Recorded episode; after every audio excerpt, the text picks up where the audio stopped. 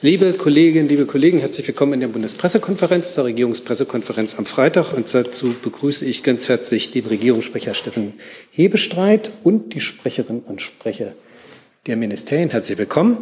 Und wie am Freitag üblich beginnen wir mit den öffentlichen Terminen des Kanzlers. Herr Hebestreit, bitteschön. Vielen Dank. Ähm, ja, herzlich willkommen auch von mir. Ich beginne mal mit dem Montag, dem 16. Mai.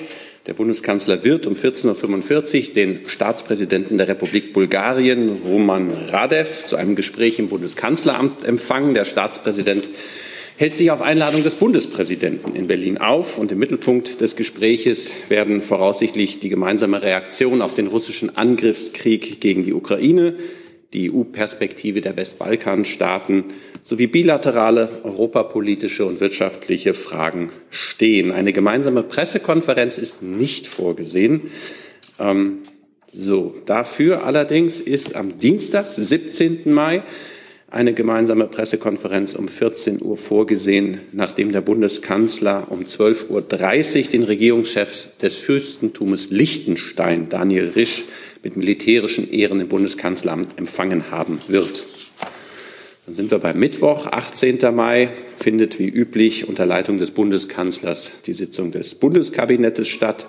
Und dann wird der Bundeskanzler auf Einladung der Ministerpräsidentin des Königreichs Dänemark, Mette Frederiksen, am Nordseegipfel in Esbjerg teilnehmen. Ebenfalls zugesagt haben der belgische Premierminister Alexander de Croo, Premierminister Mark Rutte aus den Niederlanden sowie die EU-Kommissionspräsidentin Ursula von der Leyen. Auch Bundeswirtschaftsminister Robert Habeck, seine jeweiligen Amtskolleginnen und Kollegen sowie die EU-Kommissarin für Energie, Frau Kadri Simson, werden teilnehmen. Bei dem Treffen geht es darum, den Ausbau von Windenergie auf See in der Nordsee zu stärken, insbesondere mit Blick auf gesamteuropäische Ziele. Das Engagement der Regierungschefs sowie der EU-Kommission ist ein wichtiges Signal in Hinblick auf die Verwirklichung des Green Deals. Wir wollen die gemeinsamen Ambitionen im Bereich Offshore-Windkraft unterstreichen und dafür verstärkt zusammenarbeiten. Und wer den Weg nach Esbjerg findet, der wird auch mit einer Begegnung mit der Presse belohnt. Dann am Donnerstag, am 19. Mai, wird der Bundeskanzler ab 9 Uhr eine Regierungserklärung zum außerordentlichen Europäischen Rat abgeben, der am 30. und 31. Mai im Deutschen Bundestag, äh, in Brüssel abge also wird die Regierungserklärung im Deutschen Bundestag abhalten. Der Europäische Rat tagt in Brüssel natürlich. Den Themen, ja, Thema ist natürlich ähm, die Sitzung des Europäischen Rates. Am Nachmittag wird der Bundeskanzler zu einem Antrittsbesuch in die Niederlande reisen, da sowohl ähm, den König Willem Alexander treffen, als auch seinen Amtskollegen Mark Rutte. Der genaue Ablauf des Besuches befindet sich noch in Abstimmung. Am Freitag, dem 20. Mai, also heute in einer Woche, wird der Bundeskanzler am Use 7 Gipfel ab 12 Uhr im E-Werk in Berlin teilnehmen. Wie Sie wissen, misst die Bundesregierung dem Austausch mit zivilgesellschaftlichen Gruppen zur Begleitung der G7-Präsidentschaft eine besonders hohe Bedeutung bei. Use 7 bündelt als jugendpolitisches Format den Blick junger Menschen auf die G7-Arbeit. Im Rahmen seines Besuches wird der Bundeskanzler die Empfehlung der U7-Vertreterinnen und Vertreter für den G7-Gipfel in Elmau entgegennehmen und dazu mit den jungen Menschen auch in direkten Austausch treten. Die Teilnahme des Bundeskanzlers am U7-Gipfel ist ausdrücklich auch eine Würdigung des hohen, persönlichen und größtenteils ehrenamtlichen Engagements der jungen Delegierten. Am frühen Nachmittag dann, ab 13.45 Uhr, wird der Bundeskanzler den Emir von Katar, Tamim bin Hamad Al-Thani, im Bundeskanzleramt empfangen.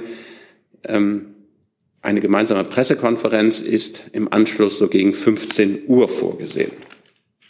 Und dann weise ich noch, ein Blick ähm, schon in die nächste Woche, auf eine bevorstehende Reise des Bundeskanzlers hin, die am Sonntag, dem 22. Mai beginnen wird und bis Mittwoch, 25. Mai dauern wird und nach Afrika führt, und zwar in die Länder Senegal, Niger und Südafrika.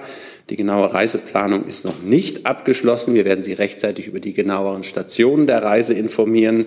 Aber ich kann jetzt schon mal alle einladen, nicht nach Afrika, aber doch die, zu einem Briefing hier in der Bundespressekonferenz kommenden Freitag, 20. Mai um 16 Uhr, wird Staatssekretär Cookies sowie die Abteilungsleiter des Kanzleramtes Plötner und Meyer ein Briefing für diese Reise anbieten.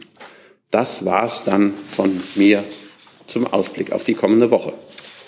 Dankeschön, Herr Hebestreit. Dann haben wir noch eine weitere Reisean Termin oder Reise Reiseankündigung. War es äh, des Bildungs- und Forschungsministeriums, bitte. Ja, genau. Vielen Dank. Und zwar wird Bundesforschungsministerin Bettina Stark-Watzinger vom 23. bis 29. Mai nach Australien reisen.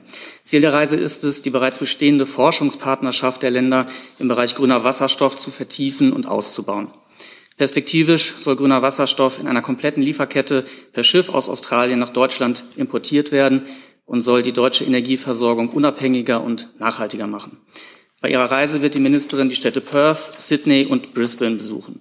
Sie wird begleitet von einer Delegation aus Forschungs- und Wirtschaftsvertretern, die ebenfalls bestehende Kooperationen ausbauen wollen. Auf politischer Ebene wird die Ministerin Energie- und Wasserstoffminister auf Landesebene, also der dortigen Bundesstaaten, treffen. Äh, dazu, zu dieser Reise und zum Thema grüner Wasserstoff an sich, äh, gibt es bei uns im BMBF am kommenden Montag eine Pressekonferenz zu der Sie eingeladen sind. Die schriftliche Einladung geht in diesen Minuten raus. Dankeschön. Herzlichen Dank. Hier ist Hans, der informelle Alterspräsident hier. Aus Erfahrung geboren der Hinweis, es lohnt sich, Jung und Naiv zu unterstützen, per Überweisung oder PayPal. Guckt in die Beschreibung. Das ist gleich ein ganz anderer Hörgenuss. Ehrlich. Dann kommen wir zu Fragen zu diesen Terminen. Herr Jung. Ich hätte eine Frage zum, zum Besuch des Emirs. Herr Hebestreit, wird denn auch die Fußball-WM äh, Thema für den Kanzler sein? Da gibt es ja äh, mehrere Themen, unter anderem, dass Katar sich gegen die WM-Kritiker auch hier in Deutschland mit teils nachrichtendienstlichen Mitteln ähm, ja, ich will, ich will nicht sagen gewährt hat, aber äh, diese eingesetzt hat, um gegen diese vorzugehen, wird das der Kanzler ansprechen. Und es gibt jetzt aktuelle Berichte von skandinavischen Medien, die berichten, dass in einigen Hotels in Katar, also in offiziellen WM-Hotels, schwule Pärchen explizit abgelehnt werden und dort nicht übernachten dürfen. Also ich kann den Gesprächen, die kommenden Freitag stattfinden, werden natürlich nicht vorgreifen, aber im Anschluss ist eine Pressebegegnung und da können Sie genau diese Fragen, die Sie ja jetzt hier aufgeworfen haben, auch noch einmal stellen. Ich kann das zum jetzigen Zeitpunkt nicht voraussehen, was da genau Thema sein wird. Weitere Fragen zu einem der genannten Termine? Das ist nicht der Fall. Dann Fragen zu anderen Themen. Herr Kollege?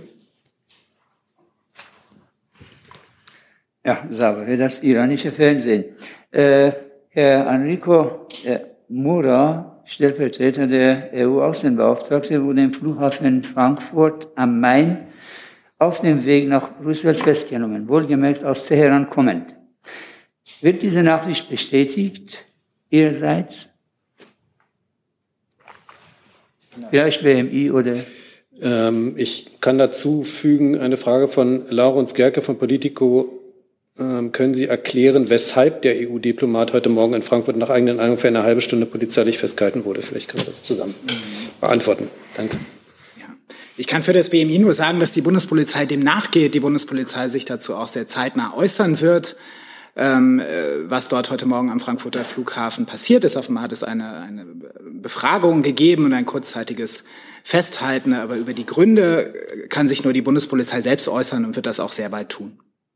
Vielleicht äh, Zusatz.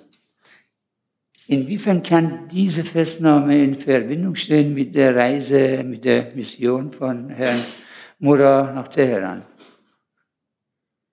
Wie gesagt, die Bundespolizei wird sich dazu äußern. Ähm, das, das kann wirklich viele Gründe haben, ähm, die mit dem Flug äh, der Reiseroute äh, zu tun haben ähm, und nicht unbedingt mit der Person. Aber die Bundespolizei wird das aufklären ähm, und steht dazu auch im Kontakt mit dem Auswärtigen Amt, um das wirklich schnellstmöglich auszuräumen. Und ähm, wie gesagt, da wird es jetzt sehr bald eine Äußerung der Bundespolizei dazu geben. Der, Ihre Modell, der Außenbeauftragte, gesagt hat, dass die Gespräche in Wien, dann gegen den Iran aufgenommen werden. Also unter diesem äh, Aspekt wollte ich eben Ihre Meinung wissen. Also ich gehe fest davon aus, dass das keinerlei sozusagen politische Zusammenhänge oder politische Implikationen hat, politische Gründe äh, schon gar nicht. Ähm, und dass, wie gesagt, die Bundespolizei ähm, dem gerade sehr intensiv nachgeht und sich dazu äußern wird. Herr Jessen. Ähm, ich möchte das Thema Moras Iran aufgreifen, wenn ich darf. Das äh, parallel dazu. Frau Sasser, Herr Moras hat sich ja optimistisch geäußert über ähm, die Wiederaufnahme des äh, Atommoratoriums mit dem Iran. Ähm, wie ist die deutsche Einschätzung der Situation? Ähnlich positiv? Also vielleicht nochmal äh, zur Einordnung. Herr Mora ähm, war natürlich für die EU ähm, zu einem Besuch in Iran und hat da unter anderem Gespräche über den JCPOA, also das Atomabkommen, geführt. Ähm, wir haben an dieser Stelle immer wieder deutlich gemacht, dass wir ähm, da mit Fortschritte erwarten, was die Gespräche zum JCPOA angeht. Ähm, wir erwarten einen schnellstmöglichen Abschluss der Gespräche. Auch das haben wir deutlich gemacht und insofern begrüßen wir natürlich auch, dass der, dass Herr Mora in Teheran diese Gespräche äh, geführt wird. Äh, geführt hat. Ähm, ich möchte auch noch mal deutlich machen, dass unser, unser Punkt immer noch derjenige ist, äh, dass wir der Ansicht sind, es liegt ein Vorschlag auf dem Tisch, der sehr fair für alle Seiten ist. Und wir erwarten natürlich, dass Iran Abstand nimmt von Forderungen, die über den JCPOA hinausgehen und dass es zu einem baldigen Abschluss, wie gesagt, der, dieser Gespräche führt. Nachfrage, baldiger Abschluss ist in welchem Zeitrahmen zu sehen? Ich meine, die äh, Aussage von Mora ist ja relativ deutlich positiv. Das ist dann schon doch immer eigentlich ein Signal, dass zumindest er denkt, man sei jetzt relativ weit fortgeschritten. Ich glaube, Sie, Sie beziehen sich unter anderem auch auf die Aussagen von Herrn Borrell von, ja. äh, von heute Morgen, die über die Agenturen gelaufen sind, kurz bevor ja. die Pressekonferenz begonnen hat. Diese Äußerungen hat Herr Borrell in Weißenhaus äh, beim anlässlich des G7-Treffens getätigt. Die kann ich an dieser Stelle natürlich nicht kommentieren. Unsere Position, was den JCPOA angeht, habe ich gerade gesagt. Was Ihre Frage nach einer, nach einer konkreten Timeline angeht, muss ich Sie leider enttäuschen. Wir können auch weiterhin nicht äh, eine solche Timeline hier an dieser Stelle nennen. Äh, ich habe deutlich gemacht, dass wir einen baldigen, zügigen Abschluss der Verhandlungen und Gespräche erwarten und dass dafür ein aus unserer Sicht sehr faires Angebot auf dem Tisch liegt. Bitte, Herr Kall. Ja, ich kann noch ergänzen. Ähm, wie gesagt, ich gehe davon aus, dass die Bundespolizei sich auch in Kürze selber äußern wird, aber es noch Hinweise von den Kolleginnen und Kollegen bekommen.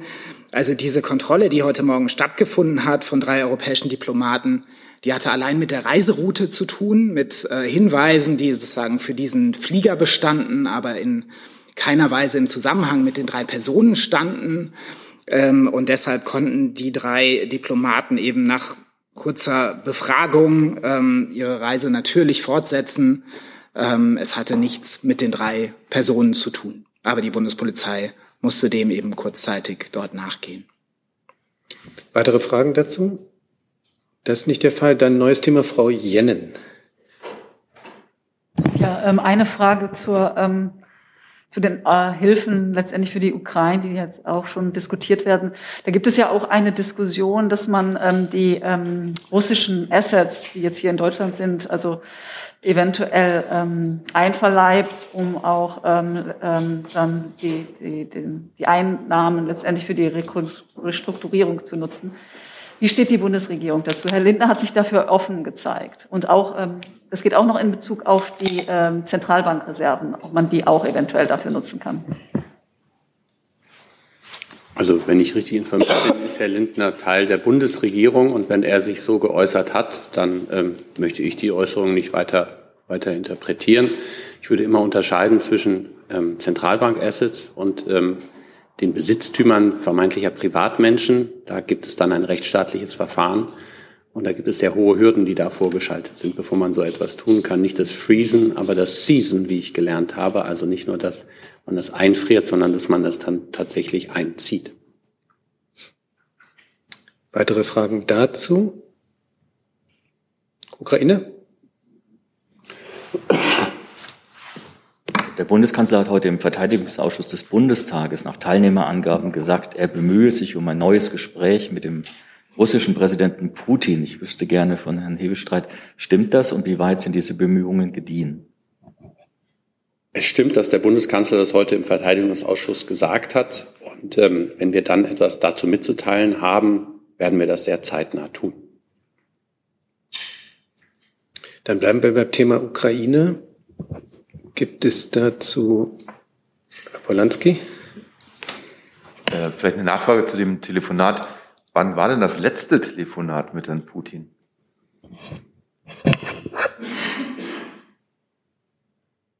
Da müsste ich jetzt, also wenn ich mich richtig erinnere, muss das so Ende März gewesen sein. Vielleicht auch Anfang April, aber ich glaube Ende März. Der Bundeskanzler hat auch dazu, ja, zu verschiedenen, er ist ja häufiger dazu gefragt worden, hat auch gesagt, es gab eine gewisse Zeit, äh, wir reden ja gleich, ich glaube, das dürfte so kurz um das Massaker von Butscha oder das Bekanntwerden dieses Massakers gewesen sein, dass man zu der Zeit eigentlich wenig zu besprechen hatte, weil die Forderungen waren klar und ähm, deswegen sind da, glaube ich, auf vielen Ebenen erstmal weniger Kontakte zustande gekommen. Dann habe ich online eine Frage von Christian Vollrath, äh, Wochenzeitung Junge Freiheit ans BMVG. Eine Frage. In Ihrem Haus, also er ist angesprochen BMVG, gibt es ja ein Lagezentrum Ukraine unter General Dr. Freuding. Wird dort eigentlich auch ein Monitoring der von Deutschland an die Ukraine gelieferten Waffen vorgenommen, wie sie gewirkt haben, welche Erfolge beispielsweise mit Panzerfäusten oder später dann mit den Geparden und den Panzerhaubitzen erzielt wurden? Oder ob sich im Einsatz Schwächen zeigten.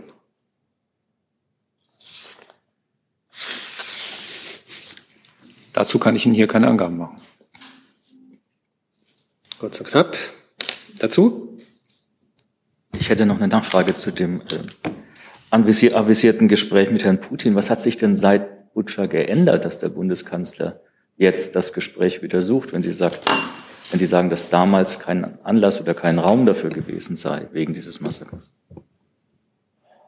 Ich glaube, geändert hat sich erstmal nichts zum Besseren, wenn Sie das anspielen. Aber man muss natürlich an irgendeinem Punkt dazu kommen, dass es ähm, auch wieder diplomatische Initiativen geben muss, um diesen furchtbaren Krieg mit schrecklichen Zahlen von Opfern, mit viel Zerstörung und auch mit der ganzen Sinnlosigkeit, die ein Krieg mit sich bringt, ähm, einem, einem Ausweg zuzuführen, möchte ich es mal sagen. Und das heißt aber nicht, dass das in einen oder wenigen Telefonaten geht. Aber wenn man nicht miteinander spricht und niemand miteinander spricht, dann wird es auch nicht besser werden. Und insofern muss man die Kontakte wiederbeleben oder muss sie wieder aktivieren und dann sehen, macht es Sinn, weiterzusprechen oder ähm, und, und in eine Situation zu kommen, in der man eine ähm, der diese sehr, sehr furchtbare Situation zu einem besseren geführt werden kann? Oder bleibt es dabei, das, was wir jetzt, ich weiß, es sind, glaube ich, elf Wochen, die dieser Krieg jetzt andauert, 78 Tage, ob das einfach so weitergehen soll oder weitergehen wird? Und ähm,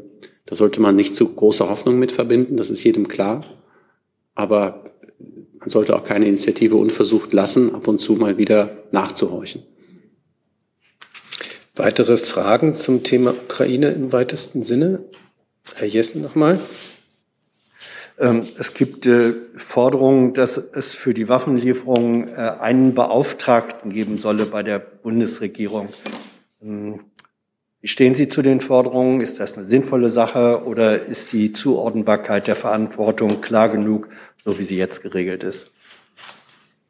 Der Bundeskanzler hat dazu sich unlängst geäußert und hat gesagt, dass er volles Vertrauen in die Arbeit des Generalinspekteurs der Bundeswehr hat und da keine Parallelstrukturen oder so etablieren möchte. Das heißt, Nachfrage, ähm, das ist ja, es sind ja Verflechtungen zwischen militärischen, ähm, privatwirtschaftlichen, wenn man so will, Ebenen, politischen. Das kann alles in der Personenkompetenz des Generalinspekteurs abgedeckt werden? Ja, Weitere Fragen zum Thema Ukraine? Dann neues Thema, Herr Kollege.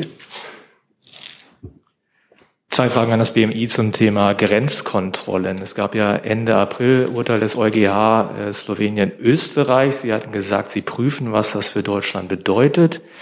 Läuft diese Prüfung noch? Hat sie was ergeben? Und die zweite Frage, wird es zum G7-Gipfel im kommenden Monat wieder Grenzkontrollen geben? Ja, zu beidem kann ich nur sagen, beides prüfen wir. Ähm, die Urteil, das Urteil des Europäischen Gerichtshofs, was ja nicht Deutschland betraf, ähm, sondern Grenzkontrollen durch andere EU-Mitgliedstaaten, äh, schauen wir uns genau an auf ähm, Auswirkungen auf die temporären Grenzkontrollen, die es an der deutsch-österreichischen Grenze gibt. Aber diese Prüfung ist noch nicht abgeschlossen. Wir sind dazu auch mit der Europäischen Kommission weiter im Kontakt.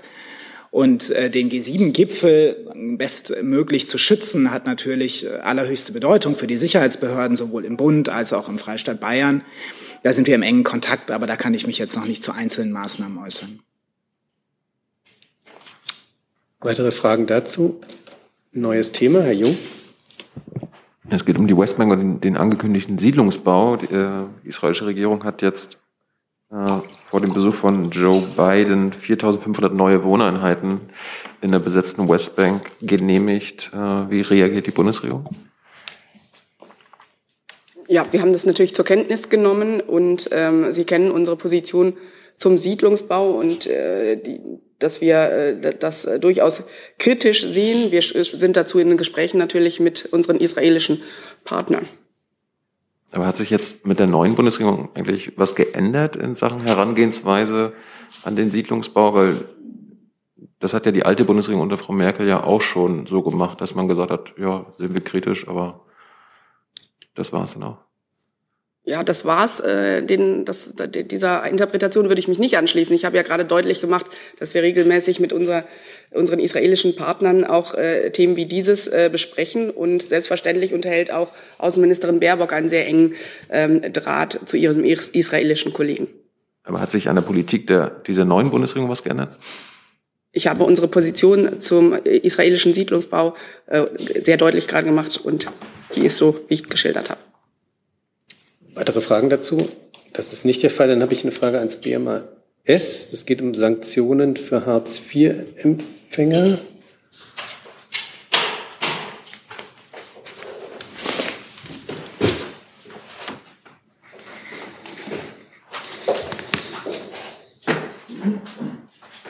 Danke. Und zwar Johannes Kuhn vom Deutschlandradio fragt, laut Süddeutscher Zeitung plant die Bundesregierung die Hartz-IV-Sanktionen sogar bis Mitte 2023 weitgehend auszusetzen und Leistungen bei Fehlverhalten um maximal 10 Prozent zu kürzen. Können Sie das bestätigen? Und falls ja, wie sieht der Zeitplan für das Gesetz aus? Also die äh, Regelungen zum Sanktionsmoratorium befinden sich aktuell im parlamentarischen Verfahren und mehr kann ich dazu an dieser Stelle dann nicht sagen. Weitere Fragen dazu? Es ist nicht der Fall. Dann Herr Jessen noch mit einem neuen Thema. Ja, das geht ans äh, BMI. Ähm, Herr Kall, es gibt offenbar einen Lagebericht über Rechtsextremismus in den Sicherheitsbehörden von Bund und Ländern.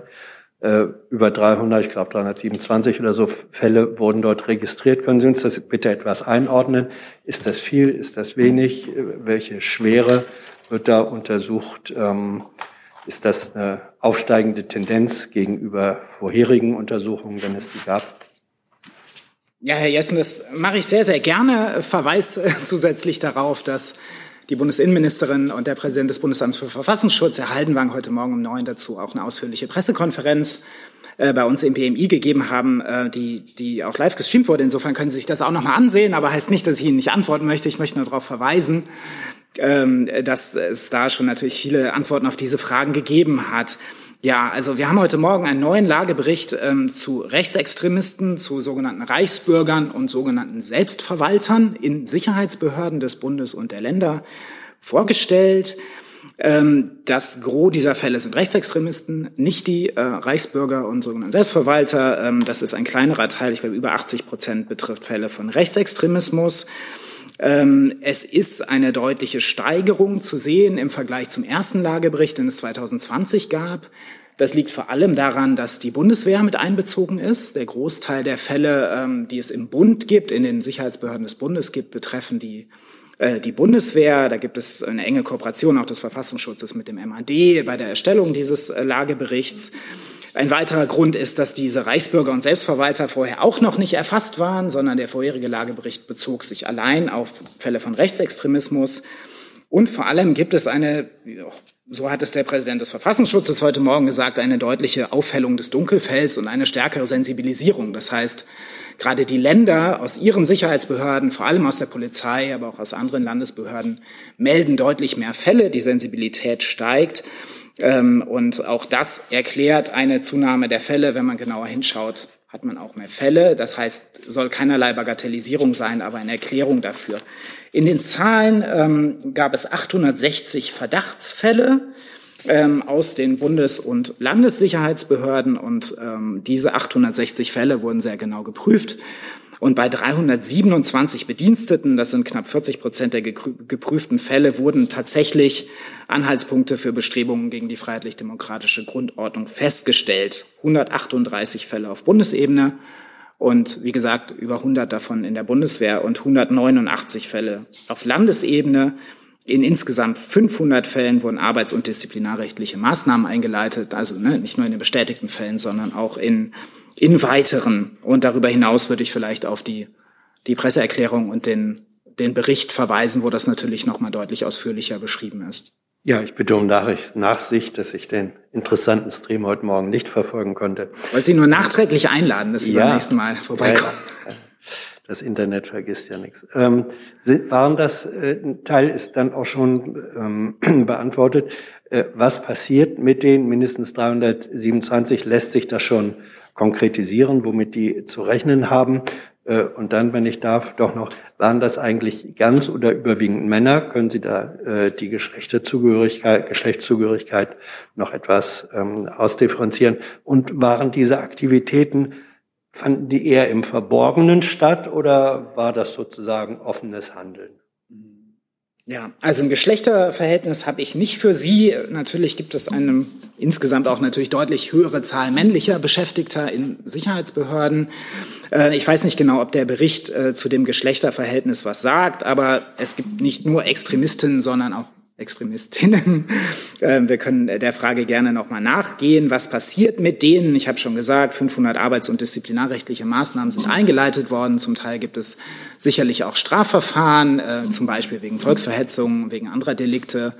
Es gibt Fälle, die äh, Chatgruppen betreffen, zum Beispiel. Ne? In Polizeidienststellen ähm, gab es das ja. Ähm, es gibt Fälle von Nazi-Symbolen, äh, viele weitere. Der Bericht nennt davon ähm, exemplarisch viele Fälle, vor allen Dingen sozusagen die die ernsthafteren. Äh, die Bundesinnenministerin hat zum Beispiel auch die Fälle von Entwendung von Munition, äh, die es in polizeilichen Spezialeinheiten gegeben hat und ähnliche Fälle heute Morgen auch beispielhaft genannt. Und ich darf noch eine letzte Nachfrage. Aber die letzte, Herr Jessen, ja. eigentlich gab es dazu eine andere Pressekonferenz. Ah. Ja, ich ich weiß aber, dies ist die Bundespressekonferenz. äh, wurden auch schon Suspendierungen äh, ausgesprochen? In welcher Höhe oder in welcher Anzahl, wenn es das gab?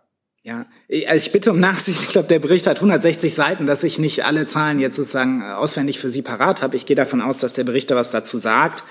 Im Übrigen hat die Bundesinnenministerin auch heute Morgen ganz klar gesagt, wie sie jetzt weiter vorgehen will. Das ist auch Teil unseres Aktionsplans gegen Rechtsextremismus, nämlich Verfassungsfeinde sehr viel schneller loszuwerden, sehr viel schneller entlassen zu können aus dem öffentlichen Dienst. Dafür muss das Bundesdisziplinargesetz geändert werden. Und dazu hat Frau Faeser heute Morgen angekündigt, das noch in diesem Jahr angehen zu wollen, also noch in diesem Jahr einen Gesetzentwurf vorzulegen, um diese Disziplinarverfahren, Entlassungsverfahren aus dem öffentlichen Dienst deutlich zu beschleunigen. Vielen Dank.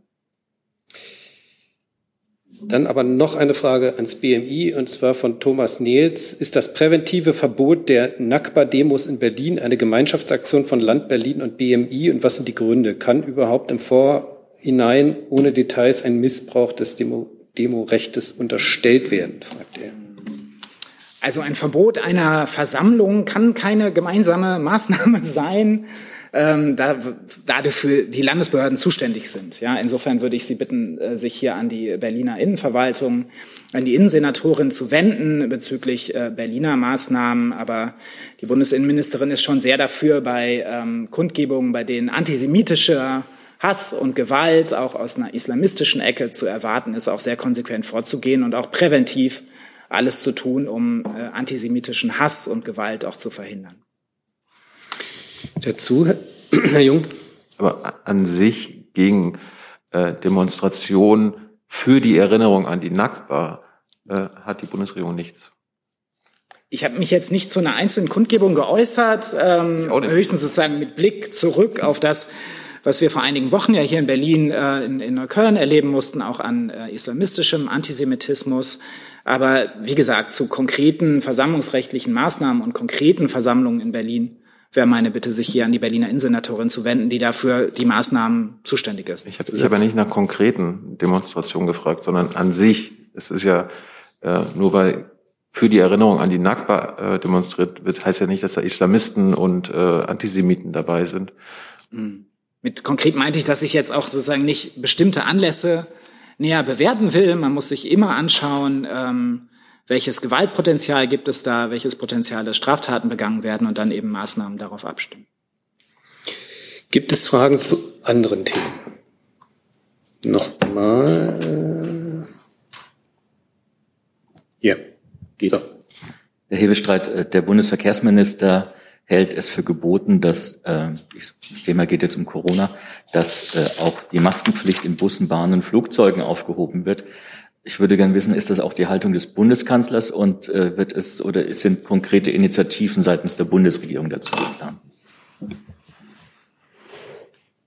Also ich kann davon keinen konkreten Initiativen im Augenblick berichten. Es ist mir zumindest verborgen geblieben. Mir ist die Wortmeldung des Verkehrsministers durchaus ähm, bewusst. Ich weiß aber auch, dass man beim Thema Maskenpflicht in Bussen und Bahnen im öffentlichen Nahverkehr, überall dort, wo man die Abstände nicht einhalten kann und auf engem Raum zusammensitzt, bislang aus gutem Grund ähm, so erlassen hat. Und da kann ich auch nicht erkennen, dass es in der Regierung eine veränderte Haltung bislang gibt. Wir merken aber alle, der Sommer kommt.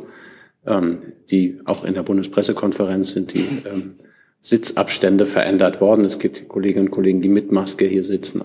Fast alle, glaube ich weiß gar nicht, haben Sie noch Masken? Wir haben noch die Masken. Ah, das ist immer noch. Das ist in den Häusern zum Beispiel inzwischen aufgehoben in, den, in, der, in der Bundesregierung. Da gibt es nur einen starken Rat, das zu tun. Und insofern sind wir in einer laufenden, laufenden Diskussion, in dem wir uns immer wieder neu an das Pandemiegeschehen auch anpassen müssen. Aber ich kann nicht darüber, davon berichten, dass es jetzt ein, ein Planungen gibt, dieses Maskentragegebot aufzuheben. Oder die Maskenpflicht ist, glaube ich, das Fachwort. Ich hätte eine Nachfrage ans Verkehrsministerium.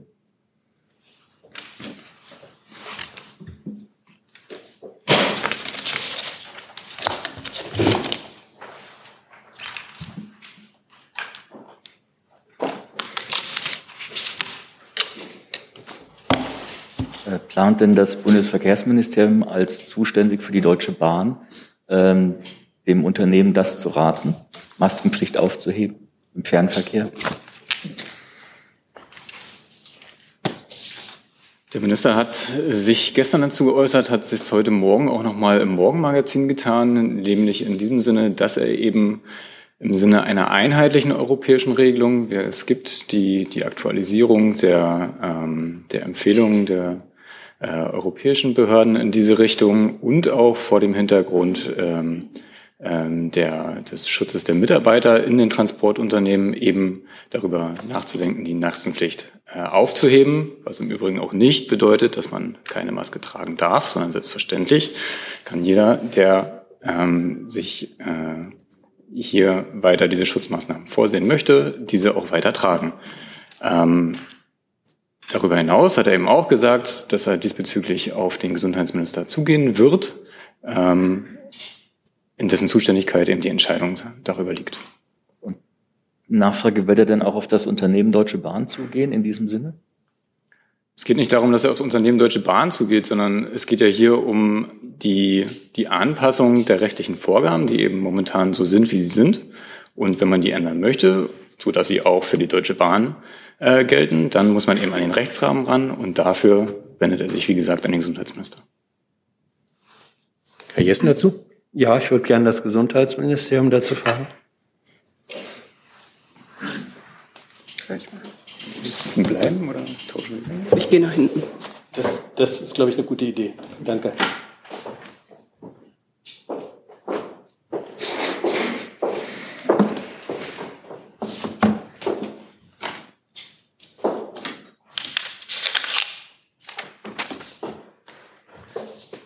Wie steht denn das Fachressort äh, zu den Vorschlägen oder Erwägungen, die Maskenpflicht aufzuheben in den genannten Bereichen?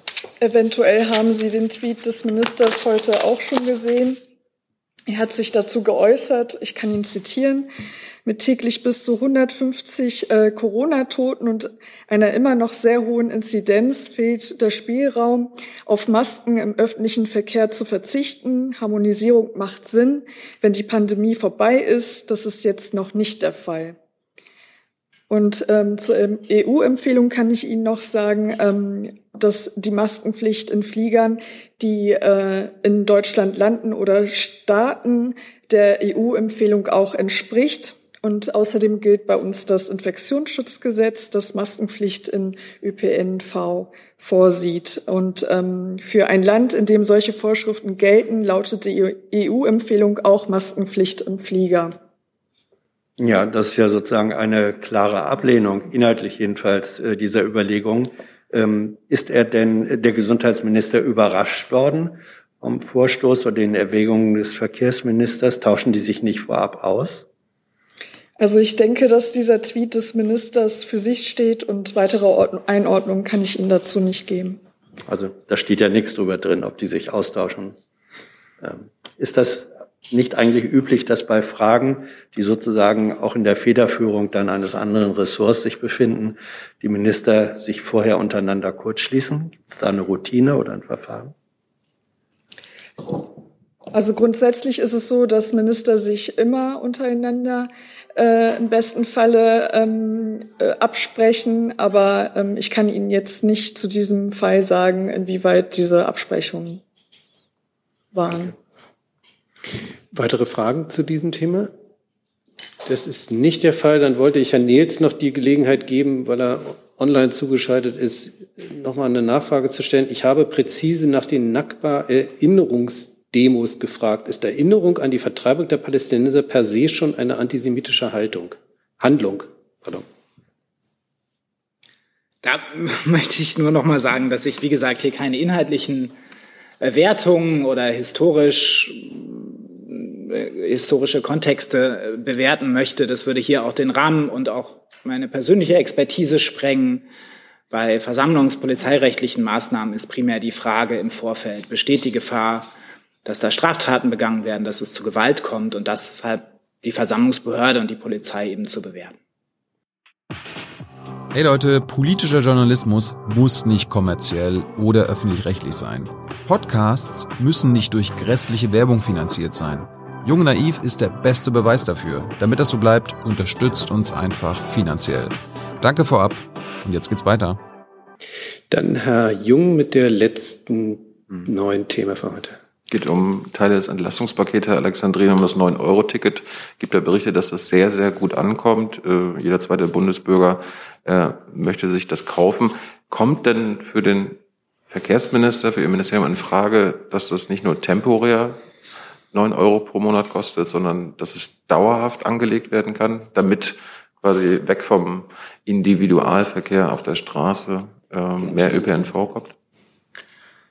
Ja, vielen Dank für die Frage. Also man muss bei diesen Diskussionen klar auseinanderhalten, was ist Entlastungspaket, heißt eine kurzfristige Maßnahme, um die Bürgerinnen und Bürger im Lichte der Preissteigerung des äh, Ukraine-Kriegs ähm, zu entlasten. Hier hat man eben sehr konkrete Vorschläge für einen temporären Zeitraum gemacht. Dazu zählt unter anderem auch das 9-Euro-Ticket. Das 9-Euro-Ticket ist gleichzeitig aber auch der größte Feldversuch, den wir in der deutschen Geschichte zum Thema ÖPNV haben weil wir eben in diesen drei Monaten die Möglichkeit haben zu überprüfen, ob denn die Preisschraube tatsächlich die entscheidende Schraube ist, mit der wir mehr Menschen vom ÖPNV überzeugen können. Das heißt, wir werden die Ergebnisse dieser drei Monate sehr genau auswerten und sind ja mit den Ländern bereits auch im Gespräch und in konkreten Überlegungen und Arbeiten. Nämlich gibt es da eine, eine Arbeitsgruppe, die eben sich beschäftigt mit der langfristigen ähm, Erhöhung und Ausgestaltung der Regionalisierungsmittel, also der Geldmittel, mit denen der Bund die Länder für die Organisation des öffentlichen Personennahverkehrs unterstützt. Da sind wir aktuell bei 10 Milliarden Euro. Die Länder fordern eine Erhöhung dieser Mittel.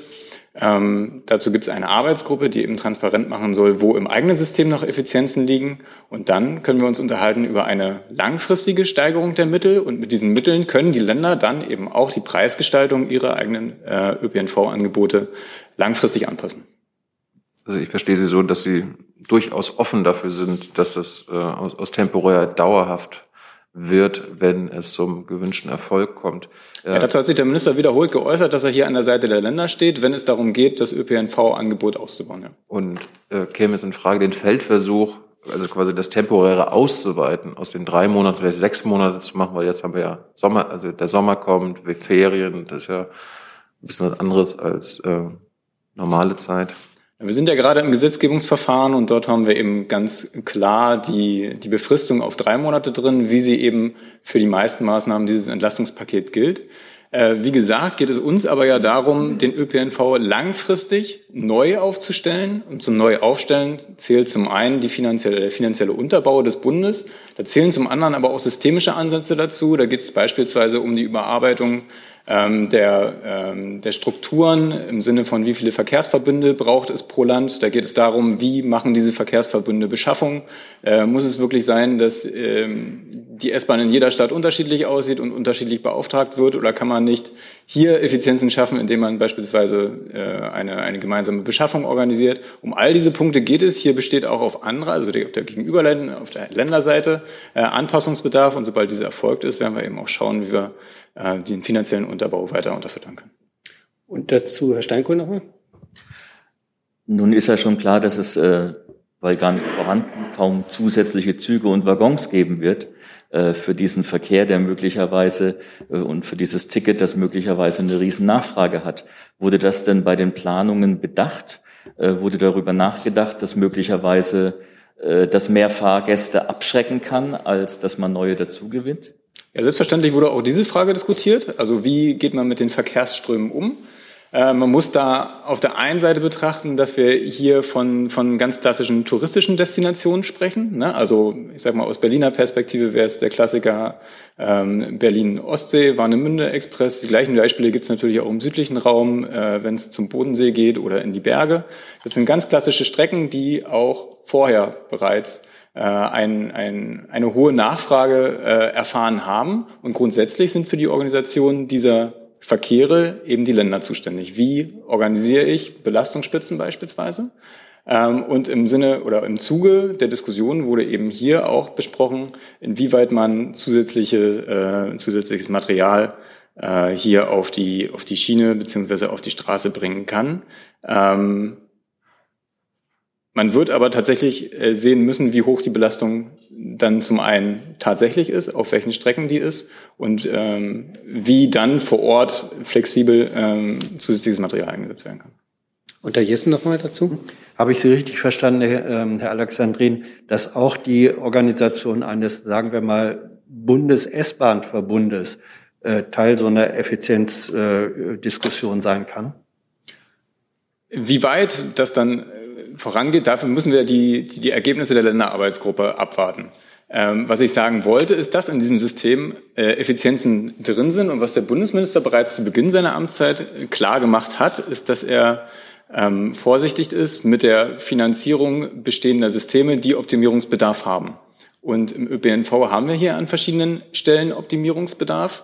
Äh, es geht bei den Verkehrsverbünden unter anderem darum, die unterschiedliche Abstimmung, ne, also die Vertaktung, die wir eben planen, dass diese Verkehrsverbünde ineinander greifen. Je mehr davon sie haben, desto schwieriger wird es selbstverständlich. Da geht es um einheitliches Ticketing, dass, äh, wenn Sie eine deutschlandweite Reise planen, eben einheitlich buchen können. All diese Fragen müssen eben beantwortet werden und dafür gibt es diese Länder, Bund-Länder-Arbeitsgruppe, die wird im Herbst ihre Ergebnisse vorstellen.